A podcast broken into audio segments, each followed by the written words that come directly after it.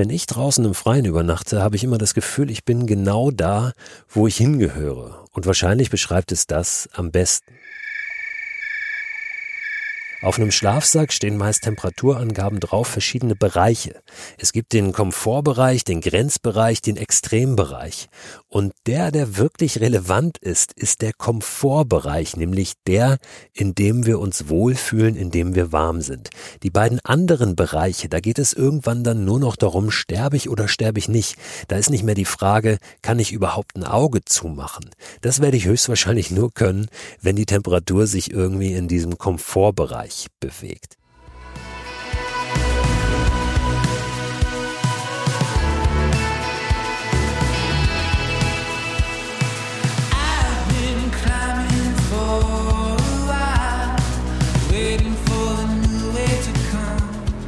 Moin und herzlich willkommen zu Frei Raus, dem Podcast für mehr Freiheit und Abenteuer in unserem Leben. Mein Name ist Christoph Förster und ich möchte in der heutigen Folge über das Draußenschlafen reden. Nicht das Draußenschlafen im Zelt, wenn wir irgendwo unterwegs sind, sondern das Schlafen unter freiem Himmel. Also wirklich unter dem Sternenzelt, ohne eine Hülle, die da noch zwischen uns und der Natur ist. Das wilde Zelten ist in Deutschland ja ohnehin verboten. Im ganzen deutschsprachigen Raum, fast im kompletten europäischen Raum auch, sehr, sehr eingeschränkt nur erlaubt. Das freie Übernachten ohne Zelt unterliegt aber deutlich weniger Beschränkungen und ist deshalb eine wunderbare Möglichkeit, ja auch eine Nacht naturnah zu verbringen und wirklich eins zu werden mit der Natur, wobei wir das eigentlich gar nicht brauchen, da, da die Natur und hier wir, denn wir selbst als Menschen sind ja Natur ursprünglich. Die Natur ist unser ursprünglicher Lebensraum, da kommen wir her, deswegen geht's uns da auch so gut und ja, das draußen übernachten bringt bringt uns einfach wieder ein Stück weiter hin und tut uns deshalb auch so unglaublich gut wie, ja, jede Stunde, die wir draußen verbringen, jeder Tag, den wir draußen verbringen, weil wir einfach ein Stück weit diese Stecker wieder zusammenstecken, die zusammengehören, ja, ähm, und die aber leider über einen oft sehr langen Zeitraum irgendwo so lose auseinandergezogen nur herunterhängen. Eine Sache vielleicht kurz vorab. Ich habe heute den ganzen Tag das Hörbuch eingesprochen von Abenteuerland, dem Buch, was jetzt Ende Mai erscheint über meine große Deutschland-Expedition, die ich im vergangenen Sommer unternommen habe. Und heute war der erste Tag des Hörbucheinsprechens. Also es wird dieses Buch auch schon sehr bald dann als Hörbuch geben. Und das ist immer richtig anstrengend, den ganzen Tag in so einer kleinen Kammer zu sitzen, ohne Frischluftzufuhr, ohne Tageslicht und da den ganzen Tag zu lesen, zu lesen, zu lesen. Insofern entschuldigt bitte, wenn meine Stimme vielleicht hier und da ein bisschen müde klingt. Es ist Mittwochabend und ich habe schon einige Stunden geredet und vorgelesen heute. Also das Draußenschlafen. Das Wichtigste rund um das Draußenschlafen. Es mag einige geben, die sagen, da muss man ja jetzt kein großes Thema draus machen. Das Draußenschlafen ist überhaupt nichts Wildes, da legt man sich einfach raus und schläft. So einfach ist das. Und in der Tat kann es so einfach sein. Ich weiß aber auch, dass es für viele dann doch ähm, durchaus etwas ist, wonach sie sich sehnen, was sie sehr gerne mal ausprobieren möchten, vor dem sie aber auch gehörigen Respekt haben. Dann gibt es mit Sicherheit einige Menschen, die das schon oft getan haben, die das auch gerne tun, aber vielleicht auch immer wieder das Gefühl haben, ah, ich könnte es noch ein bisschen öfter machen. Vielleicht gibt es noch ein paar Tipps und Tricks, wie es mir auch besser gelingen kann, wie ich vielleicht ein bisschen mehr Schlaf finde und ähm, ja auch eine ruhigere Nacht da draußen verbringe. Ich werde versuchen, auf all diese verschiedenen Aspekte und Hintergründe auch einzugehen heute. Wir wollen mal darüber sprechen, was ist daran überhaupt so toll, draußen zu übernachten ohne Zelt. Ich möchte darüber sprechen, warum wir oft Angst davor haben und wie wir uns selbst diese Angst ein Stück weit nehmen können. Ich möchte über den rechtlichen Aspekt sprechen. Was dürfen wir überhaupt und wo? Ich möchte darüber sprechen, was wir brauchen, wenn wir draußen übernachten wollen. Und natürlich auch so ein paar persönliche Tipps und Tricks mit euch teilen.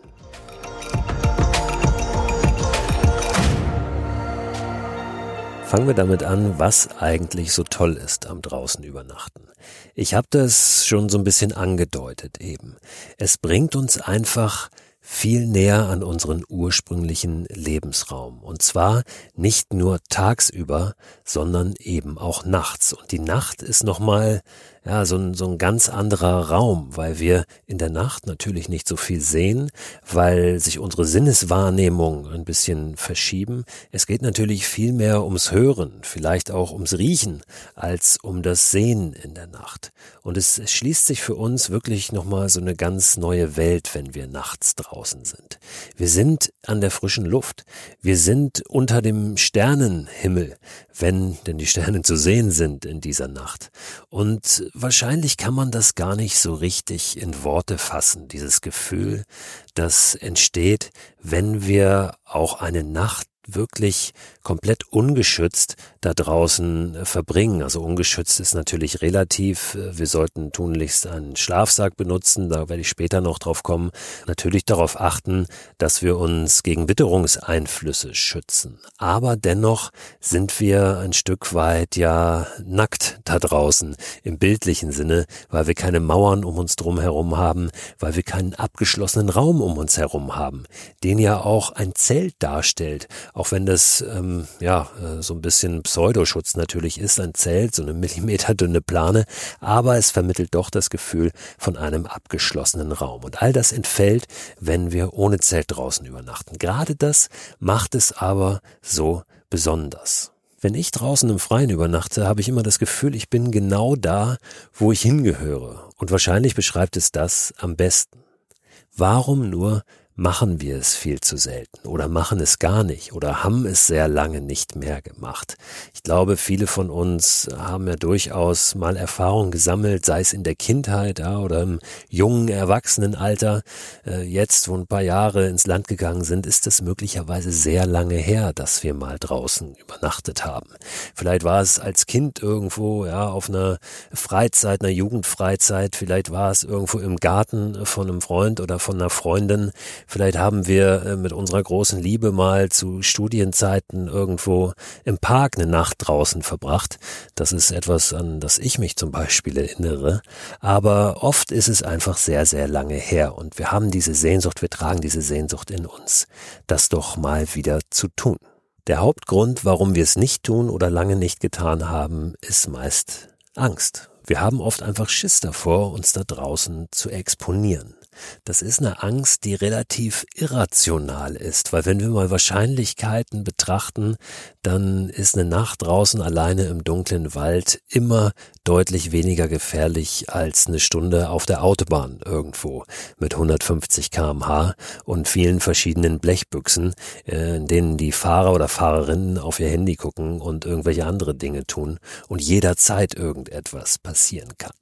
Dennoch ist diese Angst auch ein Stück weit evolutionsbedingt, weil wir ja früher, als wir draußen übernachtet haben, also unsere Vorfahren das getan haben, uns in der Dunkelheit aufgehalten haben, ja, sei es ähm, im Wald oder sonst irgendwo in der Natur, immer natürlich auch die Wachsamkeit größer wurde, weil wir im Dunkeln damit rechnen mussten, dass irgendwo ein, ein Feind ja, kommt oder ein Tier kommt, auf das wir reagieren müssen im besten Fall. Und deshalb ist unsere Wachsamkeit, unsere Aufmerksamkeit im Dunkeln einfach größer. Das ist evolutionär auch so in uns drin. Das ist ein Grund, warum draußen Nächte oft nicht die allergemütlichsten sind, die, in denen wir einen super Schlaf haben, sondern wir haben einfach ein bisschen leichteren Schlaf. Und das ist auch gut so und das hat eben seine evolutionären Hintergründe. Man kann das aber lernen und sich daran gewöhnen. Ich kenne das auch von mir selbst, dass ich immer wieder solche Momente habe, auch wenn ich wirklich viel draußen übernachte. Und im vergangenen Jahr zum Beispiel auf meiner großen Reise durch Deutschland über 50 Nächte am Stück draußen übernachtet habe, ohne Zelt. Auch da hatte ich immer wieder so Situationen und Momente, wo es in irgendeiner Form unheimlich war. Gar nicht, weil eine konkrete Gefahr bestand, sondern weil mein Kopfkino gearbeitet hat. Von diesen 53 Nächten, die ich am Ende am Stück draußen geschlafen habe, waren äh, vielleicht 30 äh, richtig ruhig und gut und in dreien habe ich äh, zumindest Momente gehabt, wo ich mir Gedanken gemacht habe. Wie gesagt, nicht weil jemand kam, weil wirklich eine Gefahr da war, sondern weil mein Kopf ein bisschen äh, Kino gemacht hat. Ich will euch diese Momente mal skizzieren. Das war einmal die allererste Nacht meiner Reise äh, auf der Zugspitze beziehungsweise auf dem Abstieg von der Zugspitze runter. Ich habe diese Nacht verbracht an der Wiener Neustädter Hütte. Das ist eine Hütte, die liegt so ungefähr auf halbem Weg vom Zugspitzgipfel runter zum see. Und ich habe dann Deal gemacht mit dem Hüttenwirt, weil ich wollte ja nicht drinnen schlafen, sondern jede Nacht draußen verbringen, dass ich bei ihm esse, aber draußen äh, meine Hängematte aufhängen kann.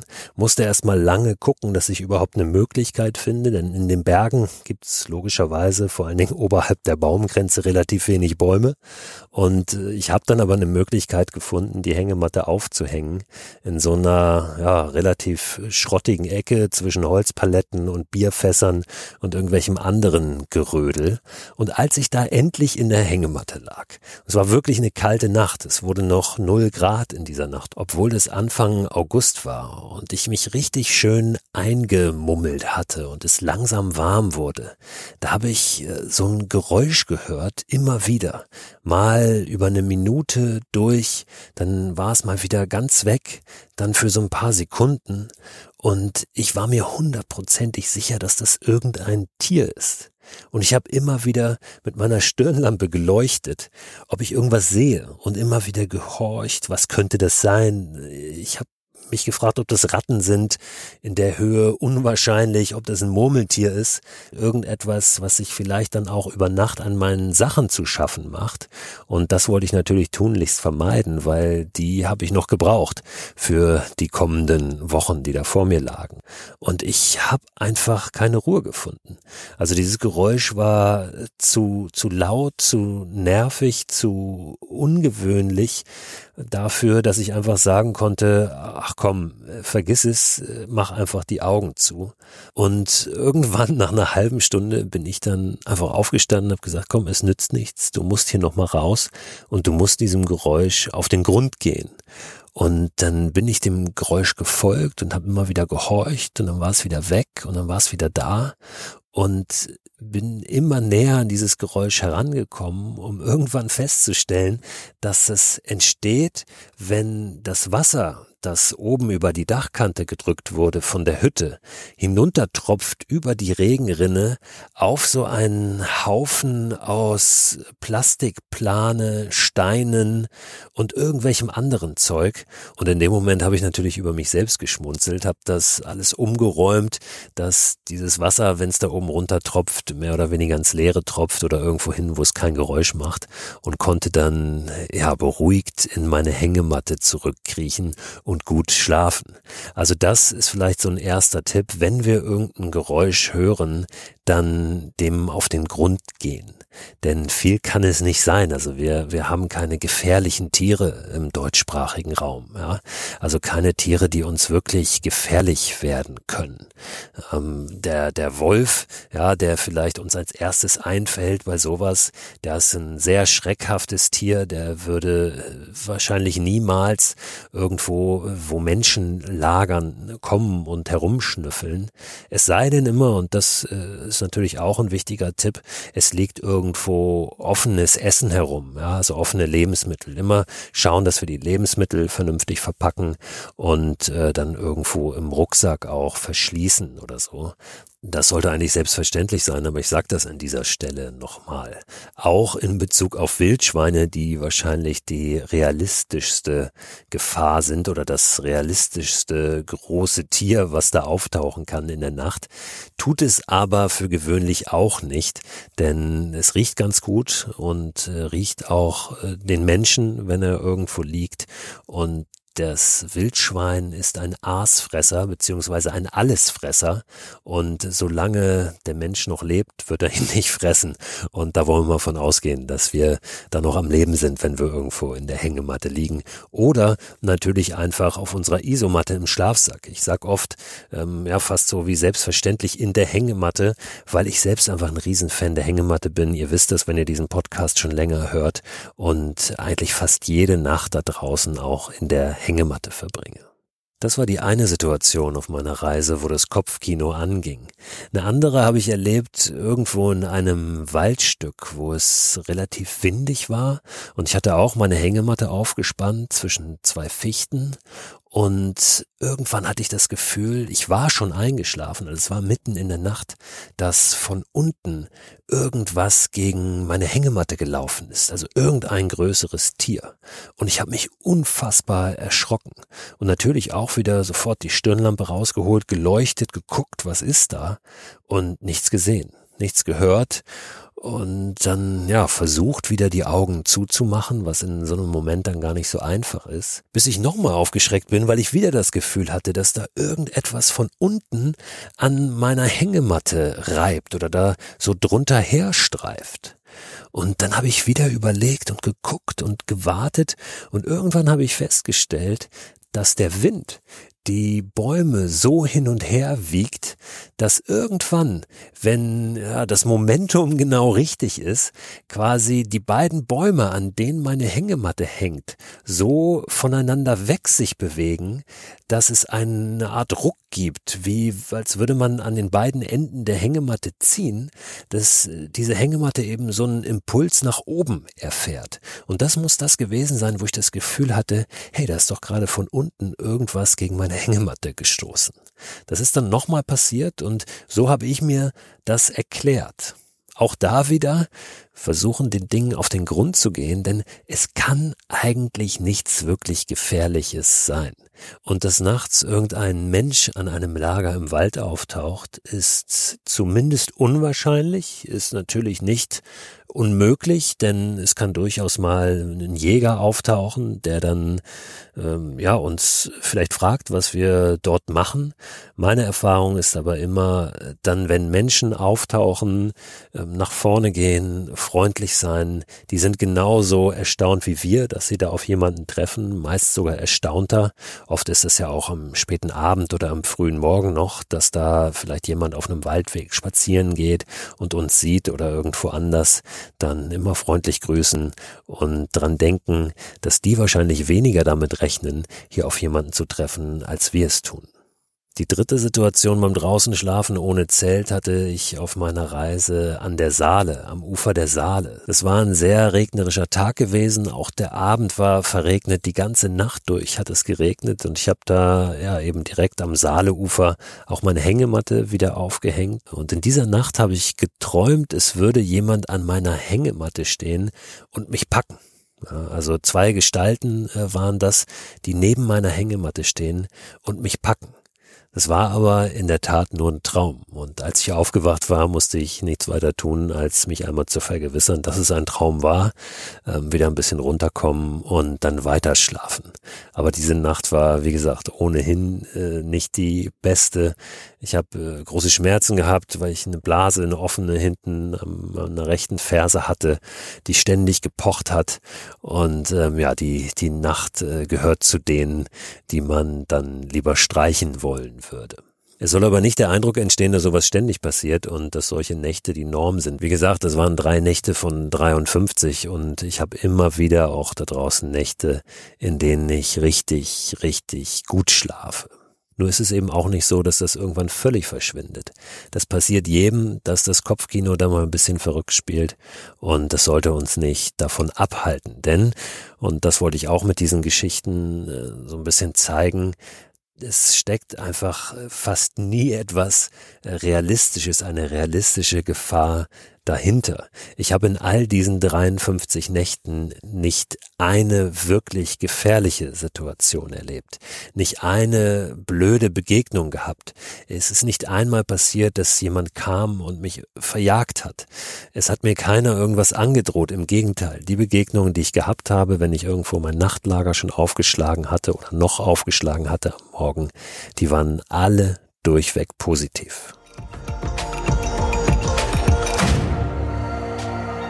Jetzt habe ich eben schon kurz den Jäger angesprochen, der da nachts möglicherweise auftauchen kann. Und da sind wir beim Thema, dürfen wir das überhaupt da draußen liegen und übernachten?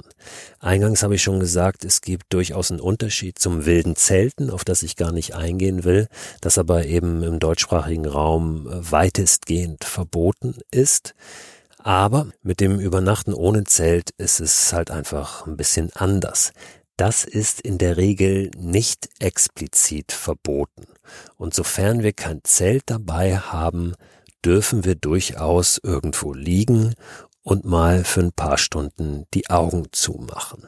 Das gilt nicht für Bereiche, wo es explizit verboten ist, auch zu lagern oder zu campieren. Die gibt es nämlich durchaus auch. Das sind Naturschutzgebiete in der Regel und ähm, teilweise andere Schutzgebiete, die aber alle eigene Regelungen haben. Das heißt, eigentlich müssen wir, je nachdem, wo wir dann hingehen, wo wir uns aufhalten, immer gucken, wie ist die jeweilige Verordnung für dieses Schutzgebiet. Merken sollten wir uns in Naturschutzgebieten, in Nationalparks nie einfach so irgendwo hinlegen und die Nacht verbringen. Wenn wir nicht in einem Naturschutzgebiet oder in einem Nationalpark sind, dann dürfen wir das durchaus. Es sei denn, und auch das ist nochmal eine Ausnahme, wir befinden uns auf Privatgrund. Das ist klar. Da müssen wir natürlich denjenigen, diejenige fragen, ähm, ja, denen dieses Grundstück gehört.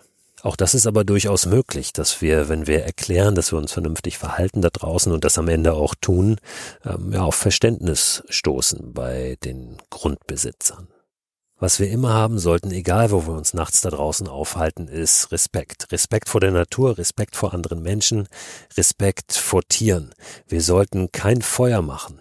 Wir sollten natürlich nichts hinterlassen, keinen Müll hinterlassen. Wir sollten unser Geschäft, das wir vielleicht morgens erledigen oder noch abends irgendwo, vergraben oder zumindest gut bedecken. Auch das Toilettenpapier, nie Toilettenpapier irgendwo rumliegen lassen. Wir sollten uns leise verhalten und auch kein grelles Licht machen. Wenn wir eine Stirnlampe dabei haben, dann muss die nicht voll aufgeballert sein. Es gibt bei Stirnlampen sogar diese Funktion des Rotlichts. Und die ist eigentlich sehr, sehr schön, wenn wir nachts irgendwo in der Natur sind, weil wir dann meist genug sehen, aber eben Tiere und die Umwelt nicht so gestört werden. Und da sind wir auch schon beim nächsten Thema Ausrüstung. Was brauchen wir denn, wenn wir draußen übernachten wollen? Eine Stirnlampe, die ist ganz hilfreich, definitiv. Wir brauchen einen Schlafsack und vor allen Dingen auch einen Schlafsack, der angemessen ist den Temperaturen, die da draußen herrschen. Ich kriege das immer wieder mit, dass Leute mit einem Schlafsack losziehen, der einfach nicht warm genug ist. Und das liegt oft daran, dass diese Temperaturangaben falsch verstanden werden. Auf einem Schlafsack stehen meist Temperaturangaben drauf, verschiedene Bereiche. Es gibt den Komfortbereich, den Grenzbereich, den Extrembereich. Und der, der wirklich relevant ist, ist der Komfortbereich, nämlich der, in dem wir uns wohlfühlen, in dem wir warm sind. Die beiden anderen Bereiche, da geht es irgendwann dann nur noch darum, sterbe ich oder sterbe ich nicht. Da ist nicht mehr die Frage, kann ich überhaupt ein Auge zumachen? Das werde ich höchstwahrscheinlich nur können, wenn die Temperatur sich irgendwie in diesem Komfortbereich bewegt. Deshalb guckt nochmal drauf, wie sind die Angaben für euren Schlafsack und haltet euch an die. Im Zweifel besorgt euch einen Schlafsack, der eben passt zu der jeweiligen Temperatur. Dann als Unterlage entweder eine Isomatte, wie dick, wie bequem die sein soll. Das ist natürlich sehr individuell. Ich würde euch empfehlen, vielleicht nicht die allerdünnste zu nehmen, sondern gerade wenn ihr das mal ausprobieren wollt, eine Nacht draußen zu verbringen, schon eine etwas dickere zu nehmen. Ihr könnt auch mit einer alten Matratze im Garten natürlich starten, um das mal zu testen. Auch das geht, da müsst ihr den ganzen Kram nicht weit schleppen. Alternativ eine Hängematte. Meine Wahl, ihr wisst auch, wenn ihr diesen Podcast Podcast schon ein bisschen länger hört, dass ihr in meinem Webshop auf christoförster.com Hängematten bekommen könnt die Hängematten, die ich gemeinsam mit Ticket to the Moon produziert habe. Äh, wie ich es immer gerne sage, die beste Hängematte der Welt, die mit der ich auch im vergangenen Jahr all die Nächte draußen übernachtet habe. Ähm, könnt ihr euch da gerne mal anschauen und euch ein bisschen schlau machen. Was ihr da auch finden werdet, ist ein sogenannter Underkilt, also eine Isolierung, die sich unter die Hängematte noch spannen lässt, um zu verhindern, dass es von unten kalt wird. Das würde ich immer empfehlen ähm, bei Temperaturen, äh, die jetzt nicht gerade hochsommerlich sind, um da gemütlich eben auch drin liegen zu können in der Nacht. Wenn es regnet, solltet ihr für die Hängematte noch ein Tarp dabei haben, also eine Regenplane. Die könnt ihr natürlich auch benutzen, wenn ihr auf dem Boden liegt im Schlafsack. Alternativ wäre dann noch ein Biwaksack möglich, wenn ihr auf einer Isomatte schlaft. Ein Biwaksack ist im Prinzip eine wasserdichte Hülle für einen Schlafsack. Da geht ihr mit dem Schlafsack rein und der Regen kann euch nichts mehr anhaben, kommt zumindest nicht in den Schlafsack rein, nervt manchmal ein bisschen, je nachdem wie der Biwaksack Biwaksack aufgebaut ist, weil natürlich äh, der Regen auch in diesen Gesichtsbereich tropft, der äh, ja nicht irgendwo unter einer Plane verstaut ist, beziehungsweise eingeschnürt ist, weil ihr Luft kriegen müsst. Es gibt aber Biwaksäcke, die da auch Vorrichtungen haben, wo manchmal so ein kleiner Draht drin ist, der den Kopfbereich ein bisschen aufstellt und dann auch ganz guten Schutz vor Regen bietet. Ich werde zu all diesen Produkten noch mal ein paar Tipps zusammenstellen. Schlafsack, Isomatte, Hängematte klar, Tarp, Biwaksack und die am Ende der Woche in den Newsletter packen, der diesen Podcast begleitet. Den könnt ihr abonnieren, den Newsletter unter christoförster.com slash frei raus. Erscheint immer am Ende der Woche. Wenn ihr diesen Podcast jetzt später hören solltet, dann bestellt trotzdem einfach den Newsletter. Ihr habt nämlich immer im Newsletter unten einen Link drin zum Und da könnt ihr dann nochmal nachschlagen, ähm, ja, welche, welche Tipps ich da gegeben habe zum draußen übernachten. Ich habe vorhin kurz über gefährliche Tiere gesprochen. Die nervigsten, äh, vielleicht am Ende auch doch gefährlichsten im deutschsprachigen Raum sind wahrscheinlich die ganz kleinen, die Zecken und die Mücken, vielleicht auch die Eichenprozessionsspinner. All dieses kleine Geziefer wollen wir natürlich auch nicht in unserem Schlafsack haben. Das ist ein Grund, warum ich die Hängematte auch wähle, damit ich einfach weg vom Boden bin. Das ist auch ein Grund, warum die Hängematte überhaupt genutzt wurde, überhaupt erfunden wurde, äh, weil wir damit eben weg vom Boden sind und weg von dem Ungeziefer. Und wenn ich einen halben Meter über dem Boden hänge, dann fühle ich mich einfach ein bisschen wohler und das Kopfkino springt vielleicht nicht so schnell an. Was nicht bedeutet, dass wenn ich auf dem Boden liege, da sofort alles reinkrabbelt in meinen Schlafsack. Wenn wir das gut zuziehen oben, dann äh, werden wir da auch ruhig schlafen können. Ne? Solange die Nase noch rausguckt und die vielleicht mit ein bisschen äh, Autan oder anderem Mückenschutz äh, beträufelt ist. In der Hängematte benutze ich im Sommer aber auch ganz gerne einen Moskitoschutz. Der ist bei einer dieser Hängematten, die ihr in meinem Webshop bekommen könnt, auch schon integriert. Den könnt ihr je nach Belieben da absippen oder eben wieder ranmachen und habt dann einen super Schutz vor Mücken und allem anderen Ungeziefer. Dann noch ein paar Praxistipps zum Schluss. Oft ist es so, dass ihr irgendwann in der Nacht das Gefühl habt, ihr müsst mal auf die Toilette. Und ich kenne diesen Impuls dann zu sagen, das wird schon wieder weggehen. Jetzt noch nicht, ich will noch ein bisschen schlafen. Aber das geht nicht weg. Wenn ihr diesen Drang verspürt, euch ein bisschen zu erleichtern, dann steht auf, auch wenn es kalt ist, erledigt das und danach könnt ihr wieder vernünftig schlafen oder zumindest eure Ruhe haben und nicht ständig denken so, ah Mist, jetzt müsste ich eigentlich, aber ich kann nicht, ich will nicht. Vielleicht geht's ja auch so, macht es nicht, erledigt das und dann schlaft weiter. Guckt vielleicht auch, dass ihr am Abend nicht zu viel noch trinkt, dass ihr ähm, ja nicht ständig raus müsst, nicht zwei, dreimal die Nacht, sondern dass sich das vielleicht auf einmal beschränkt. Den richtigen Schlafsack wählen, das habe ich schon gesagt. Und wenn es kalt wird, vor allen Dingen den Schlafsack ganz zuziehen. Das ist auch ein Fehler, den viele machen, dass sie dann denken, ah, ich müsste mehr anziehen, ja, und äh, dann, dann hoffe ich, dass mir irgendwie wärmer wird, aber das funktioniert in der Regel nicht. Sondern was am besten funktioniert, ist wirklich den Schlafsack ganz zuzuziehen, dass nur noch die Nase und der Mund rausguckt. Denn was der Schlafsack ja macht, er hält die Körperwärme beisammen. Das ist ja die Funktion eines Schlafsacks. Wir produzieren ja Körperwärme. Unser Körper hat 37 Grad. Und wenn wir dieser Wärme nicht die Chance geben, irgendwo zu verschwinden durch irgendwelche Ritzen, dann können wir die auch ganz gut halten, vorausgesetzt natürlich, der Schlafsack ist auch vernünftig und den Temperaturen angemessen. Also richtig zuziehen, keine Ritzen lassen, wo diese Temperatur noch entweichen kann und das hilft meist viel, viel besser, als noch, was weiß ich, was anzuziehen und dann zu hoffen, dass man irgendwie äh, dieses, dieses Schlafklima reguliert kriegt. Man macht genau das Gegenteil. Man macht nämlich das ganze Schlafklima zunichte, wenn man zu viele Schichten und zu viele Klamotten trägt.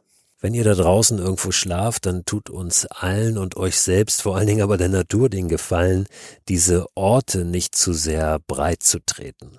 Ich habe das am Anfang, als ich begonnen habe, mich mit dem Thema Mikroabenteuer zu beschäftigen, mein erstes Buch geschrieben habe, auch noch ein bisschen anders gemacht, als ich das heute tue, nämlich eher solche Orte geteilt, das mache ich heute ein bisschen anders, ein bisschen vager oft einfach nur. Ja. Ich kann ja sagen, ich habe hier irgendwo am Ufer der Elbe übernachtet, aber muss gar nicht genau taggen, wo das war. Ich kann sagen, ich habe in den Ostalpen eine Nacht verbracht oder in der Rhön und es muss gar nicht jeder wissen, an welchem Spot das genau war. Guckt mal, wann jetzt die erste Nacht kommt, an der ihr euch das vornehmt, mal wieder oder endlich eine Nacht draußen ohne Zelt zu verbringen. Noch ist es wahrscheinlich ein bisschen kalt in den größten Teilen des Landes oder auch Europas. Aber diese Nächte werden jetzt bald kommen, an denen das wieder möglich ist. Und natürlich ist es auch alles nur eine Frage der Ausrüstung. Wir können auch wunderbar im Winter und bei Minusgraden eine Nacht draußen verbringen. Nur für den Start, um das auszuprobieren, um da mal einzusteigen, ist vielleicht doch äh, eine etwas mildere Temperatur angenehmer. Guckt, wann ihr euch das vorstellen könnt. Plant vielleicht so eine Woche im Voraus. Da lässt sich das Wetter, die Temperatur ganz gut vorhersagen. Und dann macht einen Tag fest, an dem ihr das dann tut, an dem ihr das angeht. Und wenn alle Stricke reißen, dann könnt ihr in der Nacht auch wieder nach Hause laufen. So wild ist es ja alles nicht. Das ist das Schöne am Mikroabenteuer. Da sind wir nicht zwei Wochen Fußmarsch von der Zivilisation entfernt. Ich hoffe, ihr konntet ein bisschen was mitnehmen heute, etwas Inspiration sammeln und äh, wünsche euch mit dieser Inspiration viel Spaß und vor allen Dingen natürlich bei dem, was ihr dann tut da draußen, bei den Stunden, bei den Momenten, die ihr draußen verbringt. Habt eine gute Zeit, hört gerne nächsten Donnerstag wieder rein zur neuen Folge von Frei Raus und denkt dran, in den Newsletter zu gucken oder den Newsletter zu abonnieren unter christoförster.com slash frei raus. Da gibt's nicht nur weiterführende Links zu den Themen aus den jeweiligen Podcast-Folgen, sondern auch darüber hinaus immer noch Sachen, über die ich stolpere, die mir so auffallen.